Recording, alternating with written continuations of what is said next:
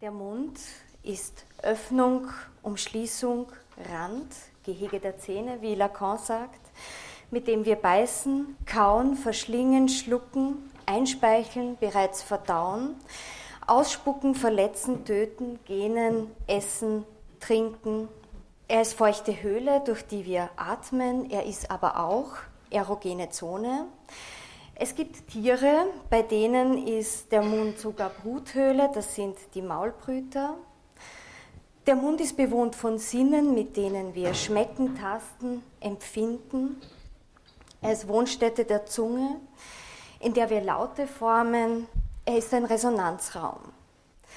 Der Mund, das wird in dieser kurzen Phänomenologie schon angedeutet, fungiert als Grenze als Umschlagpunkt zwischen Innen und Außen, Selbst und Objekt. Für den Philosophen Jacques Derrida ist der Mund daher immer radikal an die Frage des anderen gebunden. Er steht einerseits im Zeichen des Zerstörerischen, des Vernichtenden, des Verschlingenden und dient andererseits als Instrument des Sozialen, der Gastfreundschaft, der Sprache, der Antwort auf den anderen und damit auch der Ethik.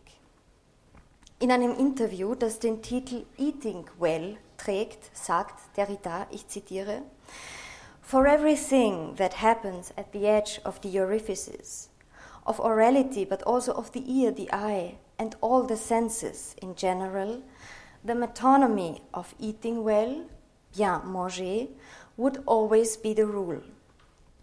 Zitat Ende. Die Ethik Derridas ist daher immer eine, die in Betracht zu ziehen ist, wenn etwas, ein Wort, eine Substanz, die Grenze des Mundes passiert oder anstelle des Mundes die Grenze des Auges, des Ohres überschritten wird, ein Subjekt, ein Körper angegangen wird. Jacques Derridas philosophische Überlegungen zu einer Ethik lassen sich daher in einem produktiven Dialog mit psychoanalytischen Konzepten zur Subjekt- und Objektgenese, insbesondere zu jenen Melanie Kleins, bringen. Zum Angelpunkt meiner Auseinandersetzung mit einer Ethik des Mündlichen und des Mundes möchte ich jene Wendung aus dem bereits zitierten Interview mit Jacques Derrida nehmen, Eating Well, auf Französisch Il faut bien manger. Ins Deutsche übertragen könnte man sagen, man muss wohl essen.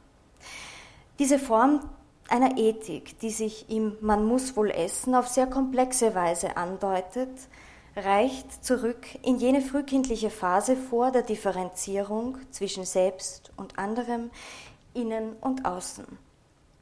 Der Gedanke Melanie Kleins, dass es von Anfang an trotz mangelnder Differenzierung Objektbeziehungen gibt, scheint mir ein wichtiger Anknüpfungspunkt zur Ethik Derridas, die man eine Ethik des Mündlichen nennen kann und die der Konstitution des anderen als Antlitz oder als fertiges Subjekt vorausgeht. In Melanie Kleins Ansatz erlebt der Säugling von Anfang an Angst, sowohl durch innere als auch durch äußere Quellen. Um das fragile Ich, aber auch das fragile mütterliche Objekt zu schützen und zu stabilisieren, um mit der Angst vor Vernichtung umzugehen, werden mittels des Modus der Spaltung sowohl die inneren als auch die äußeren Objekte in gute und böse gespalten. Die gute Brust, die als befriedigend, nährend und schützend wahrgenommen wird, stabilisiert den guten Teil des Ichs. Die böse, versagende Brust, das Unbehagen, der Schmerz, das Gefühl der Vernichtung werden projiziert und als Bedrohung, als Verfolgung von außen wahrgenommen. Das Objekt, in welches das Böse projiziert wurde, wird deshalb zum Verfolger schlechthin, weil es auch mit den schlechten Eigenschaften des Ich ausgestattet wurde. Im Laufe der kindlichen Entwicklung kommt es zu einer vermehrten Synthese der Gefühle von Liebe und Hass, das heißt zwischen sich an das Objekt adressierenden Liebesgefühlen und Destruktionswünschen, was durch ein sukzessives Überwiegen von Liebesgefühlen möglich wird. Im Ich entsteht dadurch depressive Angst, Schuld und der Wunsch, das beschädigte, geliebte Objekt wiederherzustellen. Denn alle Fantasien und Impulse, destruktive wie libidinöse, richten sich nun nicht mehr an das Teilobjekt, sondern an oder gegen ein Objekt, eine Person in ihrer Ganzheit und in ihrer Ambivalenz. Bei Fortschreiten der Entwicklung nimmt die Integrationsfähigkeit des Ichs zu, ambivalente Gefühle können zunehmend am gleichen Objekt erfahren werden. In weiterer Folge wird die Schwächung und Zurückdrängung destruktiver Triebe durch die Libido möglich, die das Subjekt dazu befähigt, die negativen Effekte wie Neid, Gier und Hass nicht mehr ausschließlich destruktiv zu gestalten. Dadurch gelingt es schließlich, das Objekt als Ganzes zu introjizieren, Böses wieder gut zu machen, indem die ursprünglich mit aggressiven Regungen bedachte Brust bewahrt und das Abwesende auch betrauert werden kann. Es wird immer mehr Sicherheit erlangt und der Weg zur Symbolisierung und Sprache geebnet.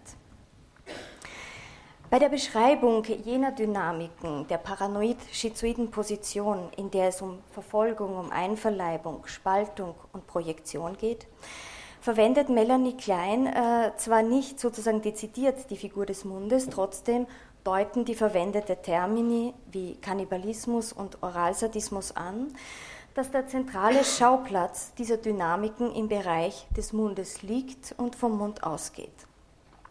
John Riviere beschreibt diese Dynamiken im Unterschied zu Klein, aber ausgehend von ihr konkreter und zwar auch genau in diese Richtung einer Metonymie des Mundes gehend, die ich mit Jacques Derrida schon angedeutet habe. Ich zitiere Rivière. Die Glieder sollen trampeln, schlagen, stoßen, Lippen, Finger und Hände sollen saugen, verdrehen, kneifen. Die Zähne sollen beißen, nagen, zerfleischen, zerschneiden. Der Mund soll verschlingen, verschlucken und töten, vernichten. Die Augen sollen durch einen Blick töten, durchbohren, eindringen, Atem und Mund sollen durch Lärm verletzen, wie es die empfindlichen Ohren des Kindes selbst erlebt haben. Zitat Ende. Für die normale Entwicklung des Subjekts und die Herausbildung eines reifen Über-Ichs ist der weitere Verlauf als Wende von der paranoid-schizoiden zur depressiven Position und in weiterer Folge die Durcharbeitung der depressiven Angst notwendig, um nicht beständig von verfolgenden Objekten bedroht zu werden. Stattdessen geht es darum, das geliebte Objekt dauerhaft bewahren zu können. Eben das könnte man in der Entwicklung des Subjekts als ethische Wende bezeichnen. Zugleich sind die primitiven Objektbeziehungen, die zwar im Laufe der Entwicklung des Subjekts überwunden werden müssen, meiner Auffassung nach dennoch wichtige Voraussetzungen für eine spätere radikal ethische Haltung im Sinne der Ridas, wie ich im Folgenden zeigen möchte. Es ist der Ridas zentrale Kritik an der Ethik der abendländischen Kultur, dass sie eine Ethik des Angesichts ist. Derrida kritisiert daher auch das Gebot, du sollst nicht töten, das wie der Philosoph Emmanuel Levinas ausführt, signifikant an das Antlitz des anderen gebunden ist. Das Antlitz des anderen verbietet es zu töten. Zugleich setzt die Wahrnehmung eines Angesichts die Konstitution eines sich selbst gewissen Subjekts voraus, das sich vom anderen Angesicht als getrennt erfährt, das den anderen anblickt und vom anderen angeblickt wird. Derrida kritisiert, dass der Blick in der abendländischen Kultur zum prominenten Schauplatz der Ethik wird. Derrida gemäß limitiert der Blick und seine Möglichkeiten die ethische Haltung. Der Blick, der sich an das Antlitz heftet, schlägt einen Graben zwischen jene, die ein Antlitz haben, denen wir ins Antlitz sehen können, und jenen animalischen oder barbarischen Wesen, denen wir anstelle eines Gesichts gerade einmal eine Fratze oder eine Fresse zugestehen. Sind wir noch verantwortlich denen gegenüber, die wir nicht mehr sehen, denen wir nicht ins Angesicht schauen, denen wir nicht von Angesicht zu Angesicht gegenüberstehen? Das ist die Grundfrage, die sich aus Derridas Kritik an der Ethik des Blicks ergibt. Die christlich-abendländische Tradition habe daher, so Derrida, die Radikalität einer Ethik nie gänzlich verstanden. Das Du sollst nicht töten bleibt im Grunde darauf beschränkt, den oder die nicht zu töten, die wir gerade noch sehen können. Das heißt, unsere Nächsten oder unsere Nachbarn. Derrida hingegen möchte das Du sollst nicht töten im weitesten ethischen Sinne verstanden wissen und befragt daher auch die Grenze zwischen Mensch und Tier, zwischen Essen und Töten und er stellt diese Grenze in Frage. Er dekonstruiert das biblische Gebot, du sollst nicht töten, weil es die Frage des anderen und den Bezug zum anderen, wie er meint, nicht radikal genug fasst.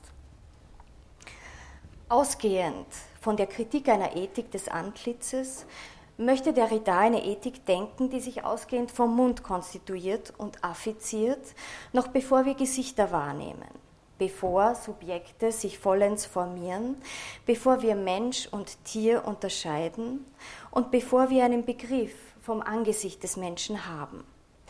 Es sind also sehr frühe Beziehungsstrukturen, die hier angesprochen sind und die man, wie ich daher denke, in den Kontext von Melanie Kleins Objektbeziehungstheorie stellen kann, da diese eine ethische Haltung zum anderen beziehungsweise ähm, vor beziehungsweise erst im Zuge der Konstitution des anderen, aber auch des eigenen Selbst als Subjekt einleiten.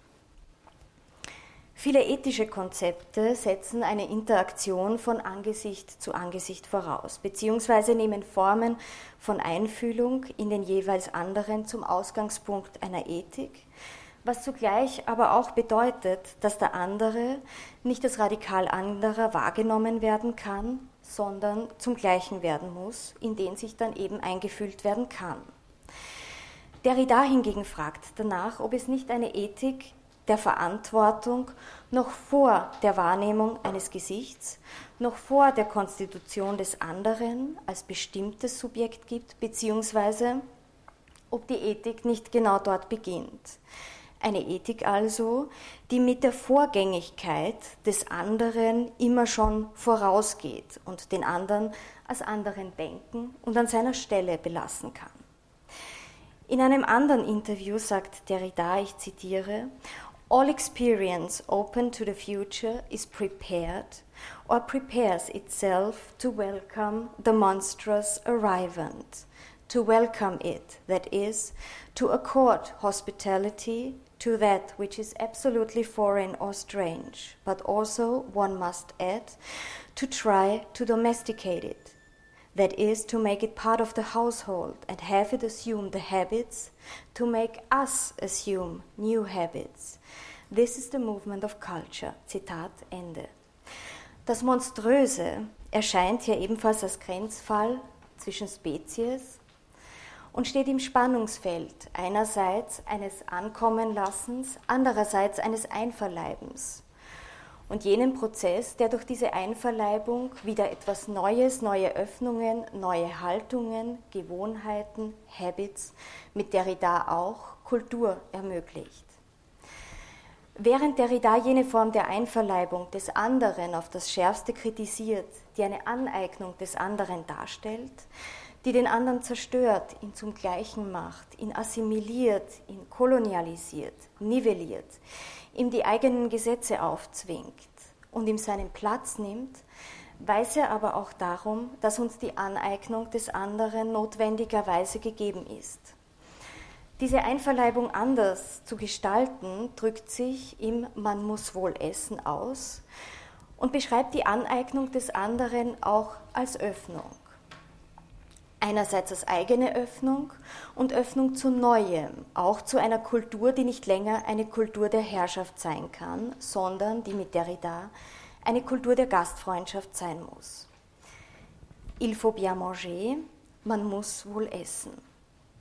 Das Bien und das Wohl weisen auf den komplexen und ambivalenten Bedeutungskontext dieses Satzes. Das Bien bzw. das Wohl beziehen sich auf ein Objekt, beziehen sich nicht auf ein Objekt, das gut sein muss, damit man es essen kann, sondern vielmehr auf den Akt des Essens selbst.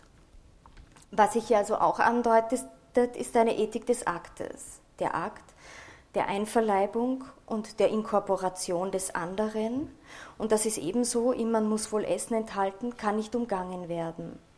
Wir sind der Aneignung des anderen auch ausgesetzt, genauso wie wir aber auch darauf angewiesen sind zu essen. Das Wohl kann also einerseits resignativ gelesen werden, es bleibt einem nichts anderes übrig, als zu essen, als einzuverleiben, um zu überleben. Zum anderen kann das Wohl auch im Sinne von gut gelesen werden. Das heißt, die Weise, wie man einverleibt, muss eine ethisch gestaltete sein.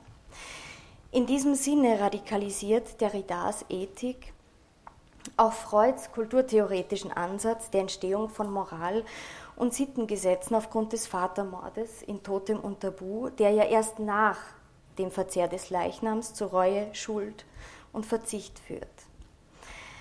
Während der Ridas Ethik der Gastfreundschaft einerseits verbietet, den anderen zu töten oder zu essen, impliziert sie aber zugleich auch ein Wissen darüber, was es bedeutet, gut zu essen, den anderen eintreten zu lassen, gemeinsam zu essen, miteinander zu sprechen, den anderen nicht zu verschlingen oder zu vernichten, mit dem anderen zu essen, aber auch zu essen, was der andere ist. Die politische Dimension dieser Ethik wird dort klar, wo Derrida schreibt, dass eben dieses Man muss wohl essen heute mit all den Differenzen, Erschütterungen, Bruchlinien und Kriegen, insbesondere jenen gegen den Terror wichtiger ist denn je. Denn der andere bringt immer auch Gefahr. Er ist ein Eindringling, ein Schurke. Es ist diese unvermittelte Facette des anderen, die für Derridas Ethik zentral ist. Die Beziehung zum anderen wird also nicht gedacht über das Regelwerk eines Hauses oder das eines Staates, dem sich jene unterwerfen müssen, die zu Gast kommen, aber auch jene, die Gastgeber sind. Gastfreundschaft bedeutet im derridaschen Sinne eher, die Einbrecher willkommen zu heißen und die Städte des Hauses selbst zu transformieren, anstatt sie zu bewahren. Mit Derrida handelt es sich auch um eine Ethik, die um die Inkorporation und Dynamik von Essen und Gegessenwerden organisiert ist und eben in meiner Lesart über den Einbezug von Melanie Klein, zunächst in dieser sehr schwierigen Beziehung zur Mutter, die vom Kind gegessen und inkorporiert wird, ihren Ausgang nimmt, was auch bedeutet, dass beide der Säugling und die Mutter dieser Beziehung radikal ausgeliefert sind. Diese Dynamik, auf der die hier vorgeschlagene mündliche Ethik aufsetzt, impliziert eine Beziehung zur Mutter vor der Konstitution des Ichs, denn der Mund als Spalte, als Öffnung, als Teilung geht der Teilung zwischen Auto- und Fremdaffektion selbst und anderem voraus. Das Kind wird immer schon affiziert durch den mündlichen Kontakt mit der Mutter, konfrontiert auch mit ihren Gefühlen. Das bedeutet auch, dass Sprache und Symbolisierung sich auf diese mündlichen Formen gründen und nicht erst im Sehen mit dem Blick von Angesicht zu Angesicht entstehen. Der Mund oder das Mündliche meint genau das Zweifache, Kontakt und Sprache. Im Lateinischen gibt es daher auch zwei Begriffe für den Mund. Das eine ist Os, das andere Bucca. Bucca heißt im Lateinischen ursprünglich Mund, Wange, Backe und umschreibt eher das Körperliche, das Berührbare des Mundes, während Os im Lateinischen nicht nur Mund, sondern auch Gesicht meint und eher auf das Symbolische abzielt. Das Antlitz meint auf das, Buka ist sozusagen eher das, was ursprünglicher ist, was dem Symbolischen vorausgeht. Es ist irgendwie zugrunde liegender. Buka ist das, was der Mund tut, wenn er noch nicht spricht äh, oder wenn er nicht spricht. Denn der Mund äh, tut auch etwas, auch wenn er spricht. Äh, zum Beispiel, er speichelt weiter. Der Mund ist daher zunächst Kontakt. Er stiftet einen Kontakt. Er weckt die Sinne, den Geruchssinn, den Tastsinn, den Geschmackssinn. Durch den Mund wird ein Areal von Sinnlichkeit eröffnet. Derrida verweist auf diese grundlegende Unterscheidung zwischen Os und Buka. Ich zitiere vor dem, er setzt das in Anführungszeichen, oralen Stadium, würde sich also der Mund des Schreis öffnen, der über der Brust verschlossene Mund. Der Mund ist mit der Brust durch eine ältere Identifizierung als jede Identifizierung mit einer Figur verbunden. Der halb geöffnete Mund, der sich von der Brust ablöst, mit einem ersten Lächeln, mit einer ersten Mimik, deren Zukunft das Denken ist. Zitat Ende. Der Mund berührt die Brust, öffnet sich ihr. Er trennt sich aber auch wieder. In der Trennung entsteht nicht nur Abwesenheit, die Angst macht, sondern auch Raum, der gefüllt werden kann mit Lauten und der überbrückt werden kann mit Worten. Die erste Mimik, das erste Lächeln, das sich auf dem Mund responsiv, also antwortend abzeichnet, nachdem die Brust ihn gestillt hat, nachdem er sich von der Brust wieder abzulösen, einen Abstand zur Brust herzustellen vermochte, dieses Lächeln resultiert aus jenem räumlichen Abstand, der entstanden ist und in dem Sprache schließlich möglich sein wird. Sprache spricht sich, wo die Lippen nicht fest aufeinander liegen oder der Mund sich nicht über einem Objekt schließt. Sprache spricht sich im Raum dazwischen, in jenem Abstand, den es herzustellen gilt zwischen dem mütterlichen Objekt und dem Selbst, das es zu erlangen gilt. Der Mund muss den Kontakt zur Brust öffnen auf den Abstand hin. Jacques Lacan geht auf diese Entwicklung vom Vokalen über das Orale zum Vokalen, beziehungsweise auf diese Spannweite des Mündlichen in einer Passage im Seminar 11 in den vier Grundbegriffen ein. Ich zitiere Lacan. Trotzdem, sie gehen her und stopfen den Mund voll, diesen Mund, der sich aufs Register des Triebes hin öffnet, und er befriedigt sich nicht an der Nahrung, sondern am Plaisir de la bouche, wie man sagt, Gaumenfreude. Aus diesem Grund begegnet man in der analytischen Erfahrung dem Oraltrieb letzten Endes in einer Situation, in der er nichts tut, außer dass er das Menü bestellt. Das vollzieht sich ganz sicher mit dem Mund, der am Anfang der Befriedigung steht.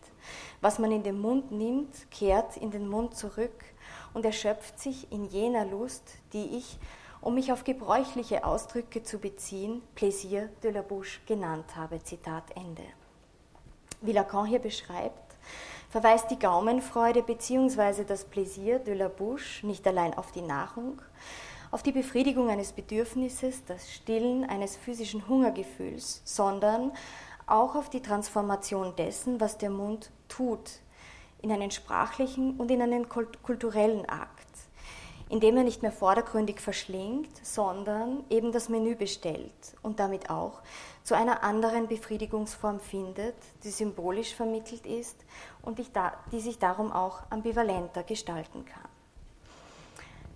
Mündlichkeit oder Vocality, wie ich sie vorschlage, ausgehend von Derrida zu denken, mit dem Rückgriff auf Melanie Klein, impliziert eine Responsivität, das heißt ein Angesprochensein, eine Empfindsamkeit, ein Reagieren, ein Antworten, eine Responsio, aber auch eine Verantwortung, also eine Responsibilität. Derrida formuliert also ein ethisches Gesetz ausgehend von der Ordnung des Mundes, wobei der Mund noch nicht funktionieren muss wie ein Gesicht oder ein bewusstes Subjekt, das den anderen als konkreten anderen ansprechbar macht. Diese Form der Ethik, in der es um das immer schon Antworten auf einen fremden, radikal anderen Anspruch geht, nennt der Philosoph Bernhard Waltenfels responsive Ethik und meint damit auch eine Ethik in ihrer körperlichen und leiblichen Dimension. Das heißt, es ist keine äh, reine Diskursethik. Eine solche Art gedachte responsive Ethik impliziert ein Verständnis von Ethik nicht als eine allgemeine, auch nicht als eine individuelle, sondern als eine sehr singuläre Beziehung. Dieser Aspekt scheint mir für die Psychoanalyse von zentraler Bedeutung, denn auch die Psychoanalyse bewegt sich im Spannungsfeld, zwar um universale Aussagen bemüht zu sein, es aber stets in der Praxis mit partikularen, das heißt mit singulären Fällen zu tun zu haben, denen sie zuhören muss, denen sie sich öffnen muss, denen sie immer schon antworten muss. Ich habe zu Beginn dieses Textes den Mund als Metonomie für all das beschrieben, was später auch am Rand anderer Sinne, der Augen, der Ohren, auch der Haut und so weiter geschieht, was sich ereignet, wenn es um Eindringen, Berühren, Angegangensein geht, um Kontakt. Ein Kontakt, der auch in jeder Analysestunde zwischen Analytikerin und Analysantin stattfindet. Es geht um ein Antworten in Verantwortung. In der Analyse sind wir auf einen bestimmten Apparat angewiesen, das Unbewusste. Zunächst das der Analytikerin, das sich in Offenheit zuwendet. Responsivität, also angesprochen und angegangen sein, Verantwortung und Antwort beginnt schon mit Empfangen. Zuallererst antworte ich der Existenz des radikal anderen, indem ich empfange, indem ich den anderen eine gastliche Stätte gebe. Das heißt, auch für die Psychoanalyse und ihre Ethik könnte man sagen, gilt diese Ordnung, man muss wohl essen. Und das bedeutet auch, dass insbesondere der von Freud beschriebene Kontakt von unbewusst zu unbewusst in der Psychoanalyse ein besonderes ethisches Geschehen darstellt. Es ist die Bereitschaft der Öffnung zum anderen hin, ein sich berühren lassen, die Notwendigkeit eines in Kontakt tretens, dem anderen ganz Ohr sein, der Bereitschaft, sich der Gefahr alles Kommenden auszusetzen. In diesem Sinne könnte das Man muss wohl essen für die Psychoanalyse auch bedeuten, den anderen anzunehmen, ihn aufzunehmen, ihm eine Stätte geben, ohne ihm im selben Zug der Ökonomie der Ver Verwertung oder der Verdauung zu überantworten. Interessanterweise meint das lateinische Wort buca, auf das ich bereits verwiesen habe, nicht nur Backe, Wange, Mund, sondern auch, was einem einfällt oder einen Einfall haben. Damit wäre nicht nur die Seite der Analytikerin als Empfangender, sondern auch die Seite der Analysandinnen als Gebender in diesem ethischen Beziehungsgeschehen angesprochen, die auch immer schon antwortet. Selbst und anderer bedingen sich bei Derrida immer gegenseitig. Durch die andauernde, aber auch gefährliche, permanente Verwiesenheit aufeinander ist die totale Offenheit dem anderen gegenüber ebenso unmöglich wie der totale gewalttätige Ausschluss des anderen. Ethik bedeutet daher immer, mit dem Unkalkulierbaren, dem Unberechenbaren und dem Unentscheidbaren konfrontiert zu sein, mit dem Eindringen des Gastes, oder mit dem Moment des Einfalls in der freien Assoziation.